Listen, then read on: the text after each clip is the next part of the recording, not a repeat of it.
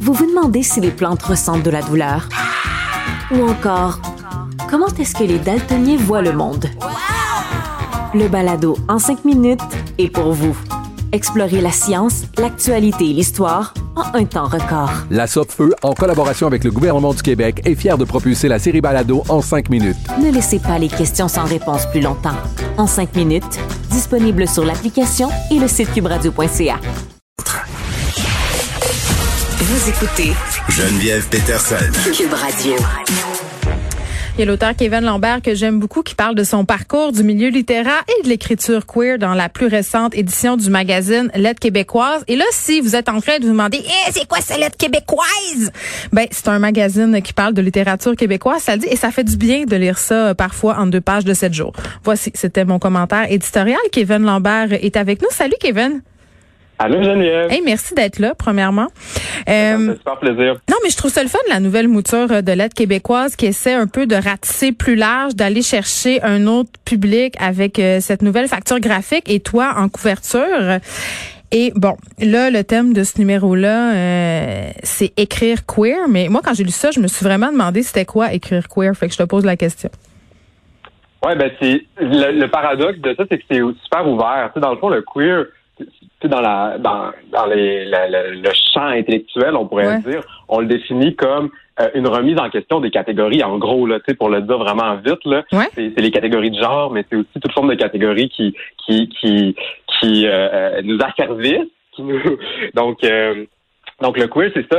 Moi, je pense que c'est une, notion qui résiste à la définition elle-même puis aux, aux catégories elles-mêmes. c'est, c'est ça qui la rend aussi intéressante pour la littérature, parce que la littérature, en un sens, c'est aussi une forme d'art qui, qui, qui, qui critique les, les, les, lieux communs, qui va jouer dans les zones euh, troubles, euh, dans les zones fluides. Hmm. Puis donc, nous, nous, pour nous, écriture queer, on l'a vraiment pris dans un sens très large où on a demandé à des auteurs, en gros, qui sont pas hétérosexuels ou qui sont pas cisgenres, hmm. de s'exprimer sur leur rapport à cette question-là, en fait, de manière très libre. Je trouve ça intéressant, euh, ce que tu dis, Kevin, par rapport aux catégories. C'est comme s'il y avait un certain désir de ta part euh, quand on lit euh, cet auto-portrait que tu as réalisé de toi-même, de troller les catégories. Tu parles notamment de ton amour à l'adolescence pour la littérature de masse, hein, ce qu'on appelle communément les best-sellers. Qu'est-ce que tu aimais? Ben, je pense que j'aimais qu'on me, me promette ou qu'on me permette d'entrevoir un monde qui n'était pas le mien. C'était comme une sorte de, de, mm. de, sortie imaginaire que m'offrait aussi, je pense, le cinéma et tout, mais comme la littérature, euh, c'est nous qui nous faisons nos images et tout, euh, ça me permettait, je pense, encore plus de liberté que, que les autres formes d'art ou que les jeux vidéo, par exemple, et tout. Puis moi, je, je, je projetais beaucoup mon désir dans les œuvres aussi, c'est-à-dire que, tu sais, j'avais un désir gay naissant que j'avais jamais nommé et tout, que je vivais même pas de manière, euh, disons, directe. Là, mm. J'étais à peine conscient de ça, mais dans les livres que je lisais, je même si c'était des, des, livres hétéros la plupart du temps, je projetais mon désir là-dedans, puis dans ces mondes-là imaginaires aussi. T'es-tu euh, en train de me dire qu'il y a une tension homo-érotique dans Harry Potter ou dans Amos d'Aragon? Mais je pense qu'il y a une tension homo-érotique partout, on a envie de la voir. C'est ça la beauté de la chose. C'est que les comme lectrice comme lecteur, on est libre de, de, de, de, de projeter nos désirs puis nos nos envies, nos fantasmes dans les dans les livres. Ça fait partie de la, la magnifique liberté euh, de la lecture. Ouais, puis en même temps, euh, je pense que tu le dis sans gêne. Il y a certains titres en littérature qu'on attribue davantage à un genre ou à un autre. Puis là, je parle pas du genre littéraire. Là. Euh, Je veux qu'on parle de la question des livres de filles. Euh, toi, tu t'es fait niaiser au secondaire parce que tu lisais des livres de filles, Kevin Lambert? Ouais, ouais, je me faisais, euh, ben, tu sais, c'est parce que, tu sais, les, les gens, ils avaient pas lu toute manière, c'était juste la, la couverture, tu sais, quand, quand tu lisais un, livre avec une fille dessus, tu sais, je disais Ewilan ou je disais Sally Lockhart, par exemple, ouais.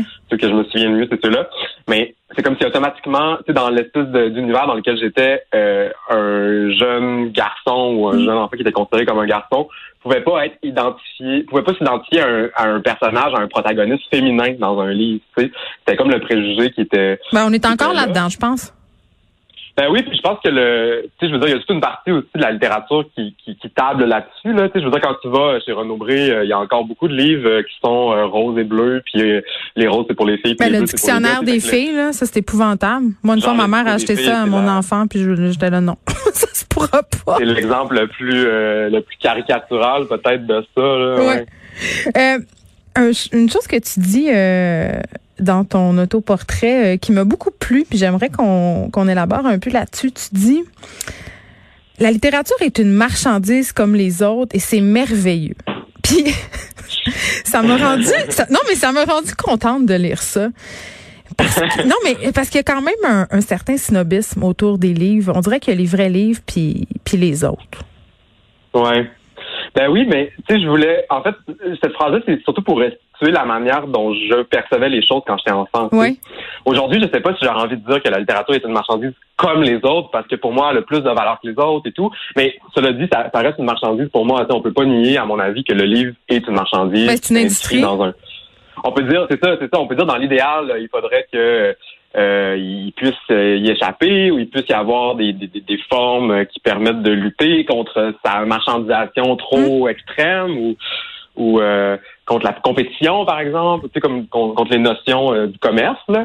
Mais euh, mais ça reste quand même une marchandise aujourd'hui. Mais quand j'étais petit, moi, pour moi, c'était vraiment un objet de consommation. Le livre, notamment parce que je les achetais au Costco, mes livres, je les achetais au Walmart. tu sais, c'était pas mais aussi à la, dans les librairies. Là, ouais, Archambault. Ouais, arrête, là, tu vas te mettre les librairies indépendantes à dos. On, on t'allait au bouquiniste à Chicoutimi. Ben non, mais je vais juste, je vais juste aujourd'hui, tu sais, je suis conscientisé, puis je vais juste dans les librairies indépendantes, tu sais. Mais quand j'étais enfant, je l'étais pas. Mais, mais pour moi, il est quand même pas question de dire, de nier cette partie-là, tu sais, de nier que ça fait partie de mon parcours, puis que mm. j'ai aussi découvert la littérature par le Costco, tu sais, puis pour moi, ça sera un problème aussi de faire semblant que c'est pas vrai, puis de réécrire l'histoire, puis de dire euh, non, non, j'ai découvert euh, Balzac dans une librairie indépendante. Puis en même temps, pourquoi pourquoi on est toujours en train de juger les auteurs ou les autrices qui sont vendus au Costco ou au Walmart? Moi, j'ai l'impression qu'il y a un certain snobisme aussi la, la part du milieu littéraire, euh, notamment sur les auteurs qui vendent beaucoup, qui réussissent. Toi, tu connais un certain succès en France avec Querelle de Robert Val. Ton premier livre, Tu aimeras ce que tu as tué, a connu aussi beaucoup de succès critique. Tu as gagné des prix. Est-ce que le succès, tu penses, ça change la vision euh, du milieu littéraire par rapport aux auteurs? Euh, sûrement un peu, mais je pense que la, c'est comme la distinction entre littérature, euh, littérature entre guillemets, puis hmm? littérature pop est encore très forte dans le milieu littéraire. On en a-tu besoin d'une?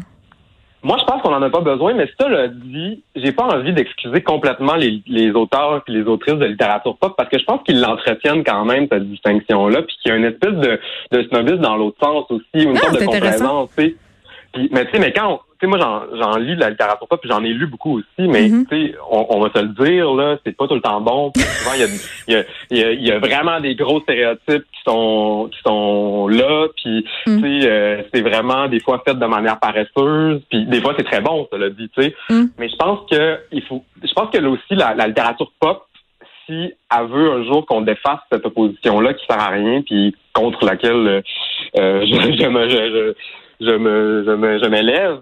Je pense que la littérature pop a un, examen de conscience à faire, comme le milieu littéraire, disons plus snob, a un examen aussi à faire. Il y a quelque chose qui me qui m'a vraiment frappé quand j'ai ouvert euh, l'aide québécoise. Euh, premièrement, bon, il y a la couverture, il y a cette photo de toi, euh, ces portraits à l'intérieur. Et je me suis dit enfin, enfin, parce que on photographie souvent les autrices femmes d'une certaine façon. on fait des shootings qui mm. euh, sont, à mon sens, plus éditoriaux. on nous demande vraiment de poser.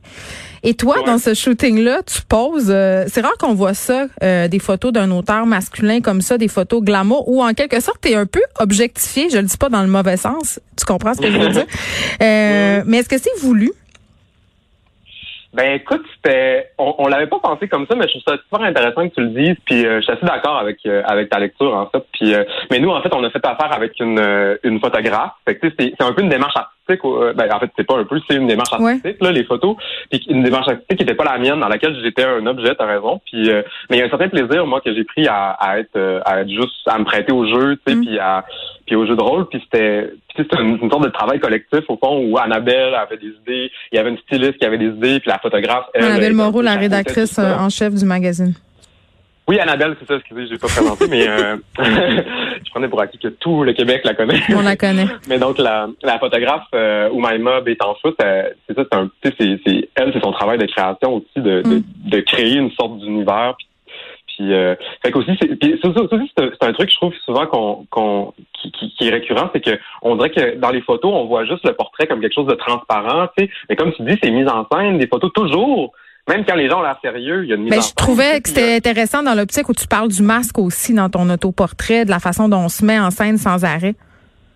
Exact. Puis, puis il y a même un travail de, de création, tu sais, qui, qui, qui est chez les photographes. Les photographes, ils ont pas souvent pas beaucoup de, de reconnaissance pour les portraits qu'ils font, tu sais. Donc euh, non, ouais, je, je trouvais ça intéressant aussi. Puis euh, c'est ça, c'est à la fois bizarre parce que tu le vois sous un angle que tu ne vois jamais, tu sais, mais mais en même temps, ça me fait plaisir. Je me vois un peu comme un étranger ou comme un personnage dans ces photos-là. Hmm. Euh, mais tu dis aussi euh, que dans une certaine mesure, la révolte fait naître le langage. Est-ce qu'il faut être euh, en crise euh, de quelque chose pour pouvoir écrire, tu penses? Ben, pour moi, ça s'est beaucoup passé comme ça au début. Parce que quand même, tu aimeras ce que tu as tué. euh, c'est un titre assez Ouais, c'est un livre dans lequel euh, ça, le narrateur fait exploser Chicoutimi. Donc, il y avait une certaine colère que j'ai transformée la- avec laquelle j'ai joué. Mais moi, moi, il y avait, il y a toujours eu un côté, puis il y a encore un côté révolté dans, l'écriture. C'est-à-dire que moi, c'est ce qui me motive. Peut-être que d'autres auteurs euh, auraient une autre réponse. Peut-être que toi, tu aurais une autre réponse? Je sais pas. Mais pour moi, on dirait que c'est comme essentiel d'avoir un- une sorte de révolte politique euh, pour écrire. Hmm. Euh, je vous invite vraiment beaucoup à aller lire ce nouveau numéro de l'aide québécoise, c'est le numéro d'automne euh, avec euh, notre fabuleux Kevin Lambert en couverture, euh, Oui, un, autre, un auteur qui nous juste Tu veux dire hein, quoi? veux- Mais non, il n'y a pas juste toi, mais là, je te parle à toi. Il faut le lire pour savoir. Ouais, mais je voulais juste dire qu'il y a plein d'autres auteurs, tu sais, comme Et des autrices. fabuleux, Des, des autrices, oui, c'est ça, euh, auteur euh, point euh, point. mais euh, puis des, des, des auteurs, euh, des auteurs, des autrices vraiment fabuleux, fabuleuses, puis euh, des gens connus, des gens moins connus, euh, des gens qui ont une œuvre établie, des gens qui commencent à écrire. Donc, euh, je suis vraiment content de la diversité des des, des, des voix qu'il y a dans ce dossier-là. C'est vraiment fantastique, je trouve. Très bien, je rappelle le titre de tes livres, Tu aimeras ce que tu as tué et Querelle de Robert Val qui est publié en France. Merci Kevin, c'est un plaisir. Ben, merci Geneviève, à la prochaine. Bye.